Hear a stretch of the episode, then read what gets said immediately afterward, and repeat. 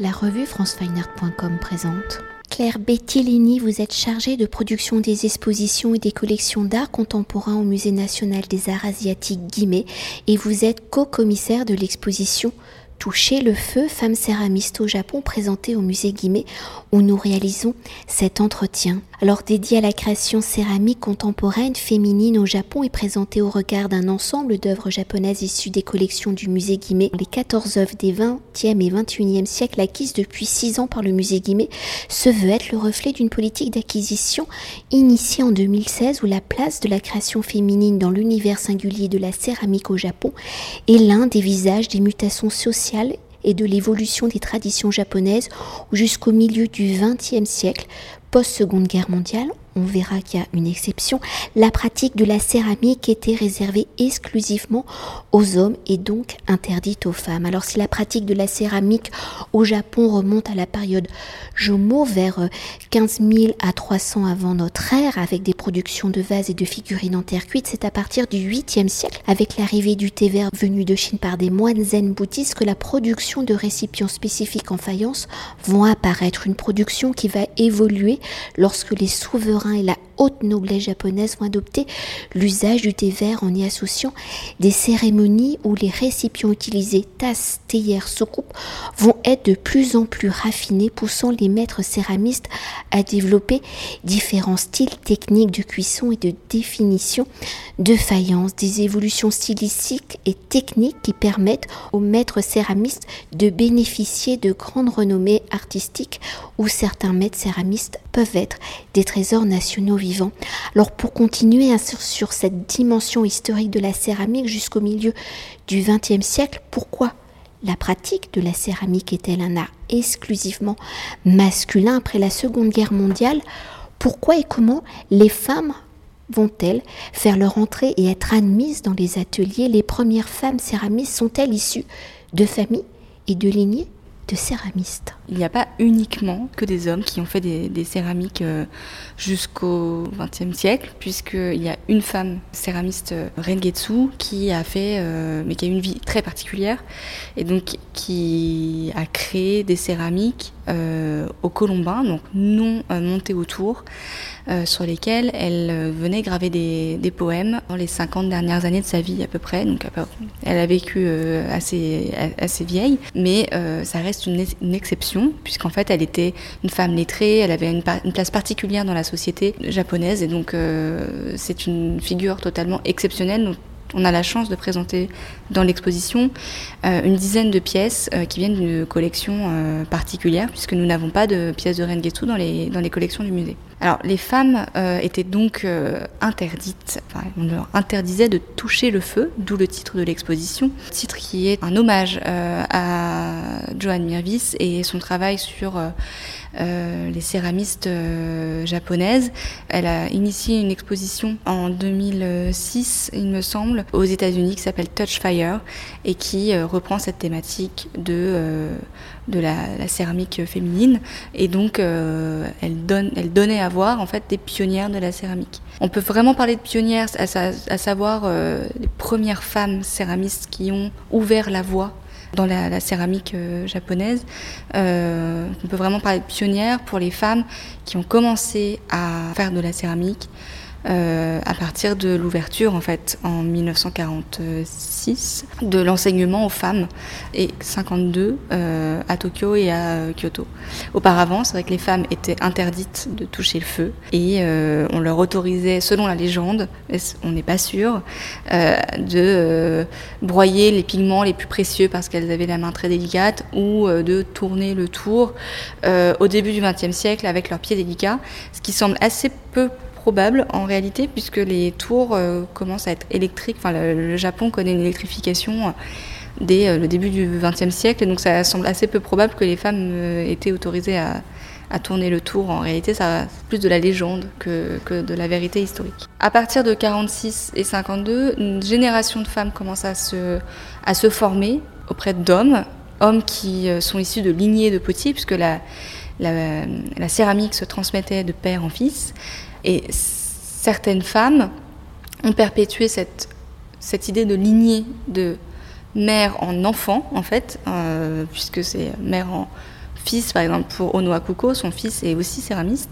Mais pour la plupart, en fait, elles ne, elles ne perpétuent pas ces lignées. Donc elles ont une espèce de, de terreau fertile euh, lié euh, à, leur, à leur absence de lignée. Elles ne sont pas dans le cadre et donc ça leur permet d'être beaucoup plus créatives et, et de sortir du moule japonais très patriarcal où la société ne laisse pas beaucoup de place aux femmes en fait. Donc elles prennent la place qu'on leur donne et en même temps elles expriment tout un art assez fort, assez euh, bah, pour, pour, certaines très rudes, et pour d'autres, elles jouent sur le, sur le trompe-l'œil, sur la force de la céramique, etc. Donc c'est vraiment, euh, c'est voilà, c'est, il y a vraiment un avant-après.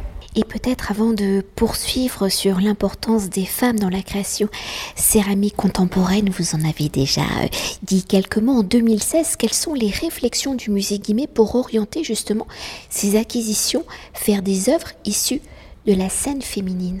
Alors Sophie Macariou, donc la présidente du musée, en 2016, elle a eu un vrai coup de cœur sur euh, Itomi Osono, qui est la première euh, femme à être entrée dans les collections. Un vrai coup de cœur pour la, foisonnance de son œuvre, son côté euh, assez délicat, même si c'est un, adjectif très féminin, mais il y, a, voilà, il y a un côté très délicat et en même temps un tour de force dans la pièce qui est conservée au musée. C'est une pièce qui ressemble à un vase en porcelaine blanche euh, porcelaine non glacurée, donc un aspect très mat, sur lesquels euh, viennent s'appliquer euh, des feuilles de fougère. donc il y a un aspect extrêmement foisonnant à l'extérieur du, vase. Et en même temps, à l'intérieur, le, elle a appliqué de l'or qui est bruni à l'agate, donc qui est très brillant. Donc a une forme de vase très utilitaire, mais en même temps, euh, on ne peut pas mettre de, on peut pas mettre de fleurs dans ce vase puisqu'on ne peut pas mettre d'eau dans, dans le vase. Donc elle détourne un peu le côté euh, utilitaire de, de, l'œuvre. C'est le point de départ de la collection. C'est un objet complètement euh, fascinant, très hypnotique. Là, je suis en train de le regarder et je me dis voilà, c'est en même temps très qui a trait au mouvement Arts and Craft, euh, Itomi Osono, elle vit à Londres. Donc euh, voilà, elle est très inspirée aussi de, tous, les, tous les mouvements euh, d'art décoratif anglais. Et puis, Sophie Macariou a discuté avec Joanne Mirvis, qui est donc une, une galeriste new-yorkaise, qui est pionnière en fait dans la découverte des femmes céramistes japonaises. Elle a une galerie de céramique japonaise, pas uniquement des femmes, il y a aussi elle présente aussi des hommes. Et je pense que c'est un coup de cœur pour, euh, la, pour, euh, pour le domaine. il y a une vraie créativité. On, sent une vivacité dans la création euh, féminine, on trouve de plus en plus de céramistes et de plus en plus de formes différentes. Euh, on a des œuvres qui ressemblent à des vases, des œuvres qui ressemblent à des vases mais qui ne sont pas des vases. Euh, c'est très pop art en fait dans le fait de détourner comme ça les objets et leurs utilités.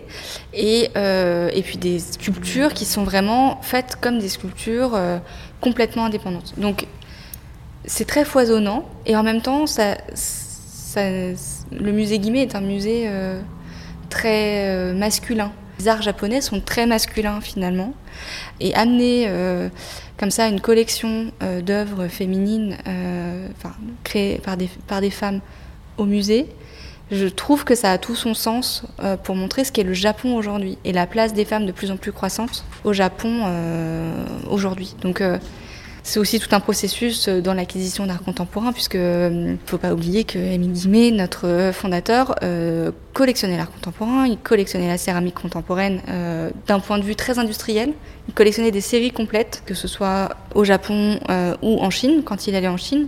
Mais au Japon, il, écrit dans ses mémoires qu'il il avait à cœur de parler avec les céramistes, de comprendre comment fonctionnaient les lignées de potier, et, et, voilà, il a ramené des, euh, des, petites coupes à saké euh, qu'on voit empilées euh, dans la vitrine, et puis toutes sortes d'objets avec des formes assez nouvelles en fait dans, les, dans la céramique, même pour les, pour les occidentaux à l'époque. Et il a continué après son retour de, de voyage en 1877 à collectionner la céramique contemporaine japonaise dans, chez des grands galeristes, en fait, chez Bing, par exemple à Paris ou à Bruxelles, et donc à, à accumuler comme ça de la céramique contemporaine japonaise. Donc il y a un vrai attrait pour ce médium dans le musée depuis toujours. Et donc c'est un, je trouve que c'est un bel hommage aussi à notre à notre euh, fondateur. Et puis, il ne faut pas oublier que euh, le musée a des bornes géographiques, mais il n'a pas de bornes chronologiques. Donc, l'art d'aujourd'hui sera l'art de demain. Et donc, il faut constituer une collection pour euh, montrer en fait euh, aux générations futures ce ce qu'était euh, la céramique aujourd'hui. Et pour continuer de décrypter les singularités de la création céramique contemporaine féminine au Japon, si les traditions vont mettre du temps à évoluer à la sortie de la Seconde Guerre mondiale, comment les femmes vont-elles se former au fil des décennies? Comment cet enseignement va-t-il évoluer? Les hommes vont-ils facilement transmettre leur savoir ancestral? Alors les femmes sont formées par des maîtres céramistes qui sont euh, donc euh, enseignants dans les universités de Tokyo et de Kyoto. Elles se forment auprès de maîtres euh, qui sont bien culturels, intangibles, donc qui sont reconnus comme étant maîtres céramistes, qui leur apprennent toutes les techniques. On ne sait pas exactement comment elles sont formées, mais il y, a une formation d'atelier en fait. Donc elles, recommence et recommence et recommence les céramiques jusqu'à ce qu'elles soient parfaites. Et c'est ce qu'on voit ici, c'est qu'il n'y en a pas une qui n'est pas euh, magnifique en fait euh, euh, pour dans toutes leurs particularités. C'est pas uniquement une question de beauté, mais il y a une question de de technicité, d'approche, de, défi à la pesanteur. Enfin, c'est vraiment, vraiment très foisonnant. Et, et tout ça, elles l'apprennent à la fois par les hommes. Euh, il faut savoir quand même qu'en 1948, il y a un groupe euh, de, de céramistes qui s'appelle le groupe Sodesha qui, est, qui est formé au, Japon par des artistes qui rejettent l'art mingei, euh, l'art de la cérémonie du thé, l'art utilitaire, la céramique utilitaire, et qui commencent à créer des, des, céramiques sculptures un peu en réaction ou en en mimétisme avec le pop art ou avec euh, une forme d'expressionnisme euh, abstrait euh, aux États-Unis. on sait qu'il y a des jeux de correspondance en fait entre les entre les États-Unis et le, Japon au niveau de, des formations artistiques et des échanges artistiques.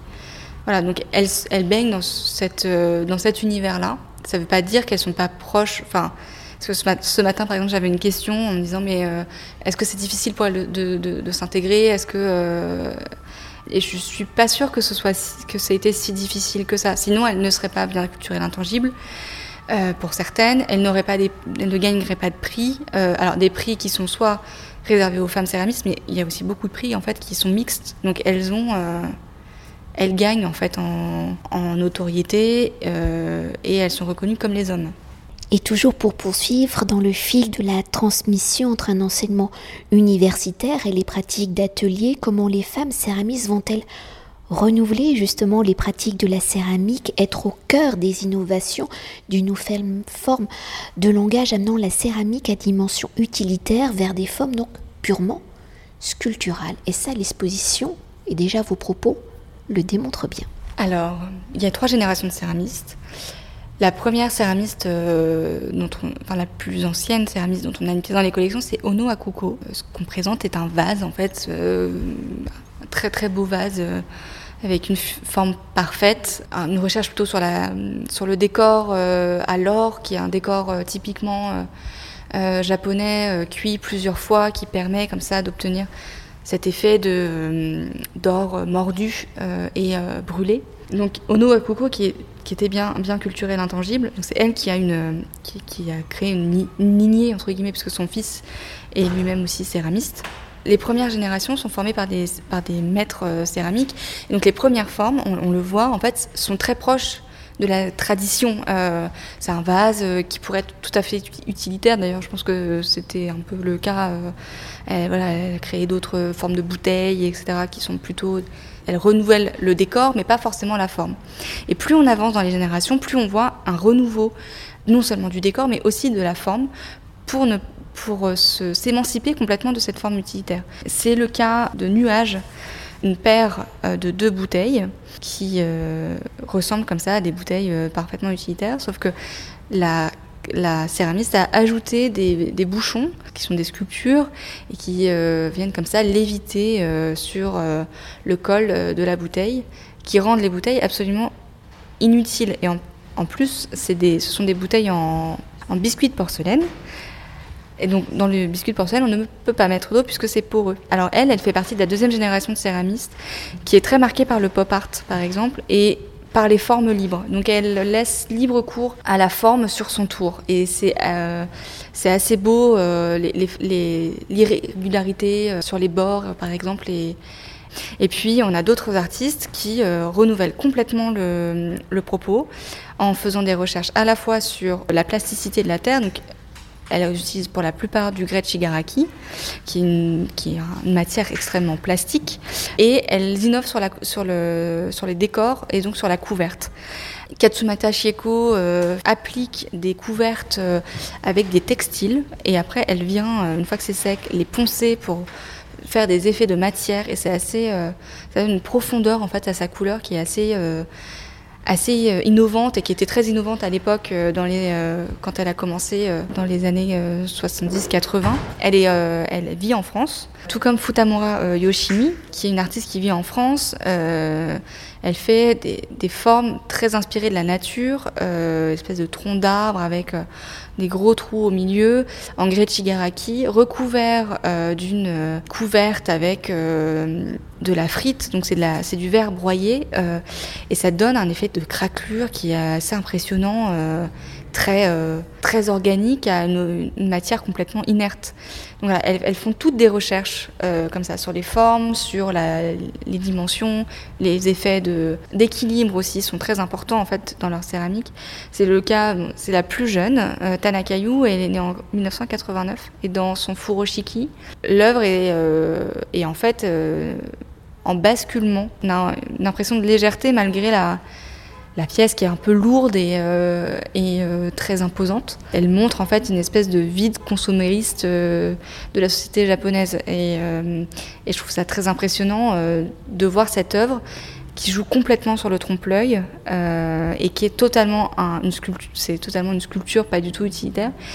plusieurs personnes en, venant visiter l'exposition pendant le montage m'ont toutes dit mais tu as oublié de la déballer non, non, j'ai pas oublié de la dévaler du tout. Elle est, elle est comme ça, c'est une céramique. Mais le jeu de trompe-l'œil sur la, sur la texture, sur la, sur la couleur, sur le nombre de couches d'engobe aussi qu'elle a passé sur, euh, sur, son œuvre, voilà, montre une technicité, euh, une maestria technique euh, incroyable.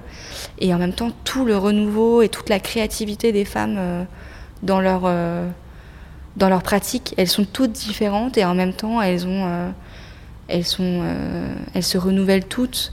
Alors Tanakayu, elle fait beaucoup de furoshiki comme ça, d'objets euh, emballés, euh, mais d'autres artistes comme Kwaike Shoko, qui est une artiste de la deuxième génération, s'est déjà renouvelée trois fois dans, dans ses formes. Alors c'est toujours des formes qui sont très liées au monde marin, aux coquillages, aux madrépores, aux algues, mais elle renouvelle sa pratique à chaque fois et pour pour des pièces de plus en plus aériennes, euh, ce qui est assez incroyable quand on, on sait que le, grès est une matière très lourde euh, et qui sèche pendant très longtemps. C'est difficile de, c'est une matière difficile à, à, mettre en, à mettre en œuvre quand même.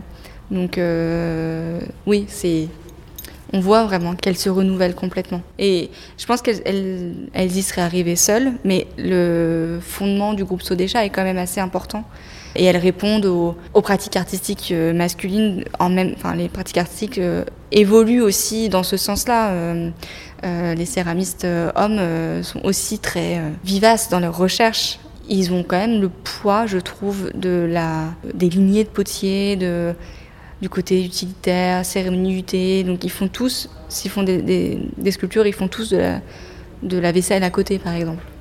Donc, alors que les femmes, pas vraiment. Et toujours pour poursuivre, si dans la culture japonaise la notion du beau, hein, le rapport à la nature est au cœur du quotidien, peut-on s'attarder sur le rapport à la matière même de la terre, on l'a déjà évoqué, où les artistes femmes semblent avoir une relation importante à cette nature hein, dans la création céramique. Comment cela se concrétise-t-il?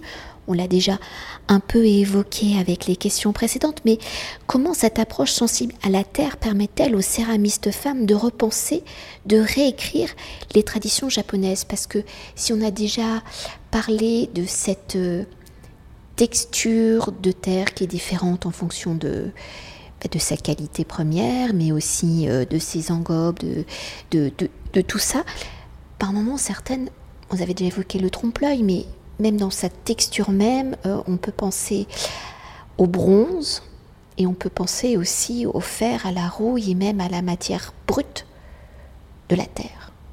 Dans l'art céramique japonais, il y, a une tradition à la matière qui est très très forte, à l'accident. La notion d'accident est très importante dans l'art euh, céramique japonais.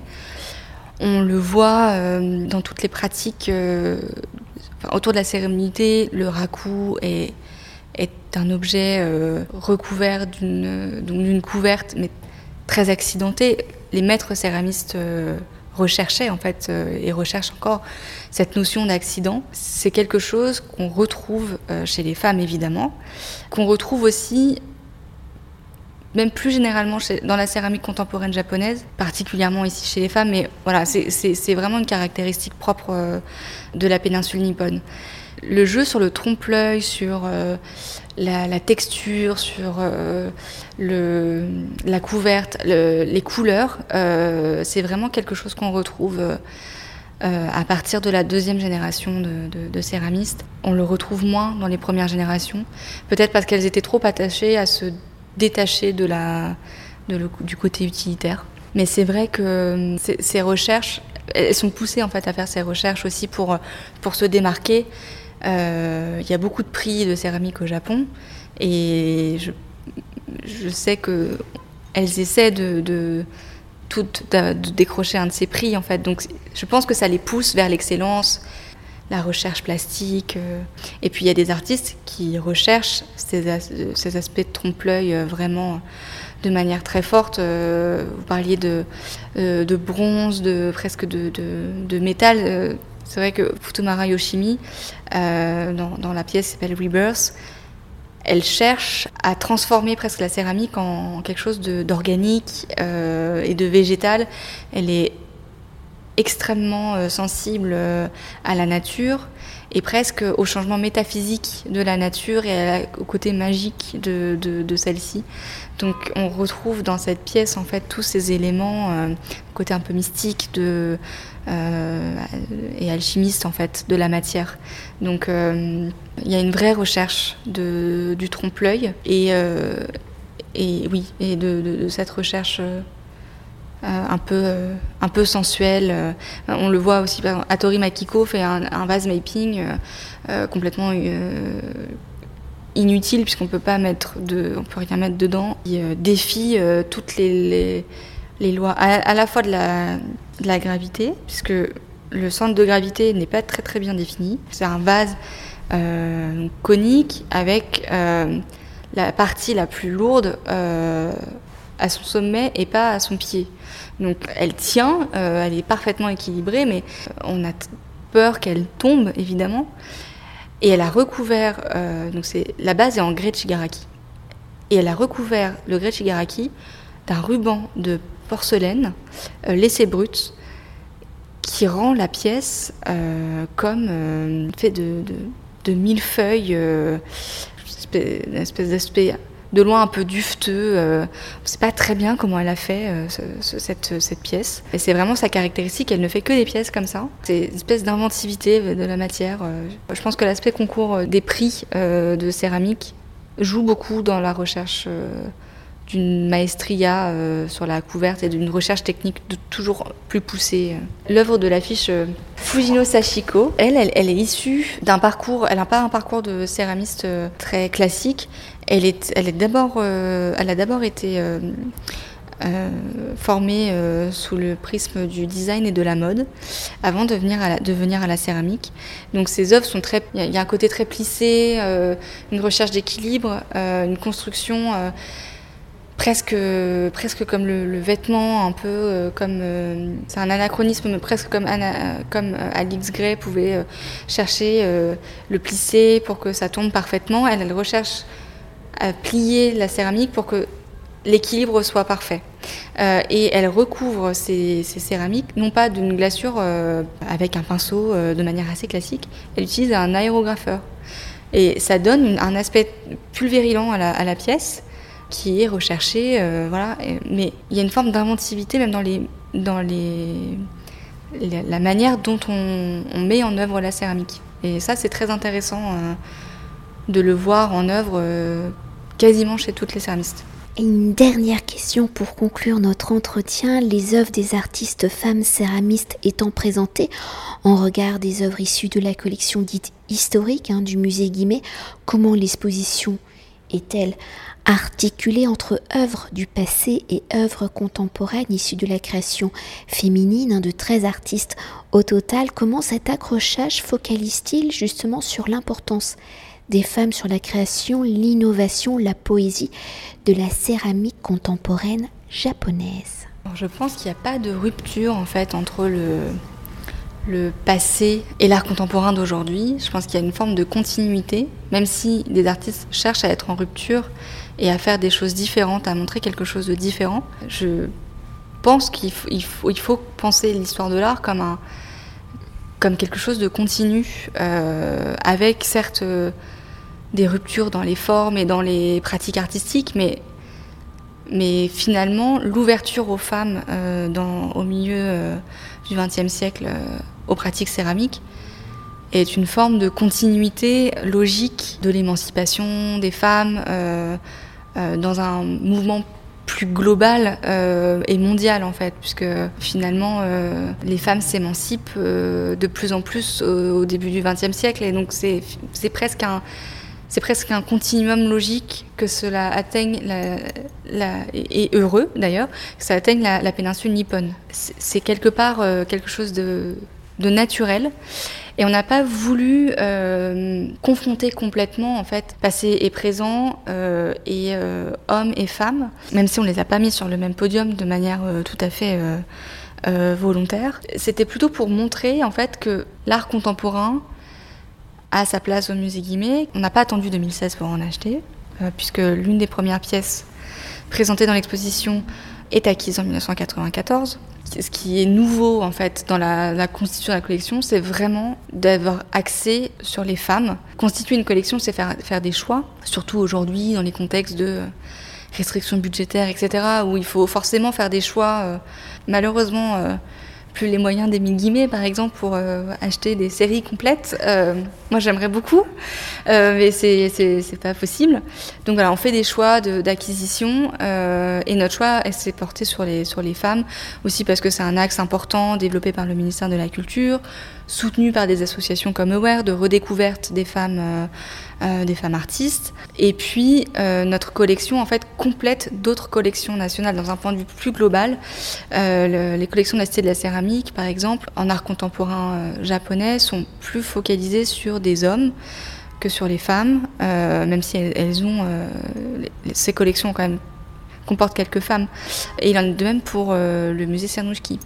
Donc c'est important, je trouve, de penser la collection dans un continuum d'histoire de l'art et de, et de, constitution des collections, à la fois du musée, mais aussi des collections plus globalement en France sur la céramique euh, contemporaine. Merci beaucoup. Merci à vous. Cet entretien a été réalisé par franceweiner.com.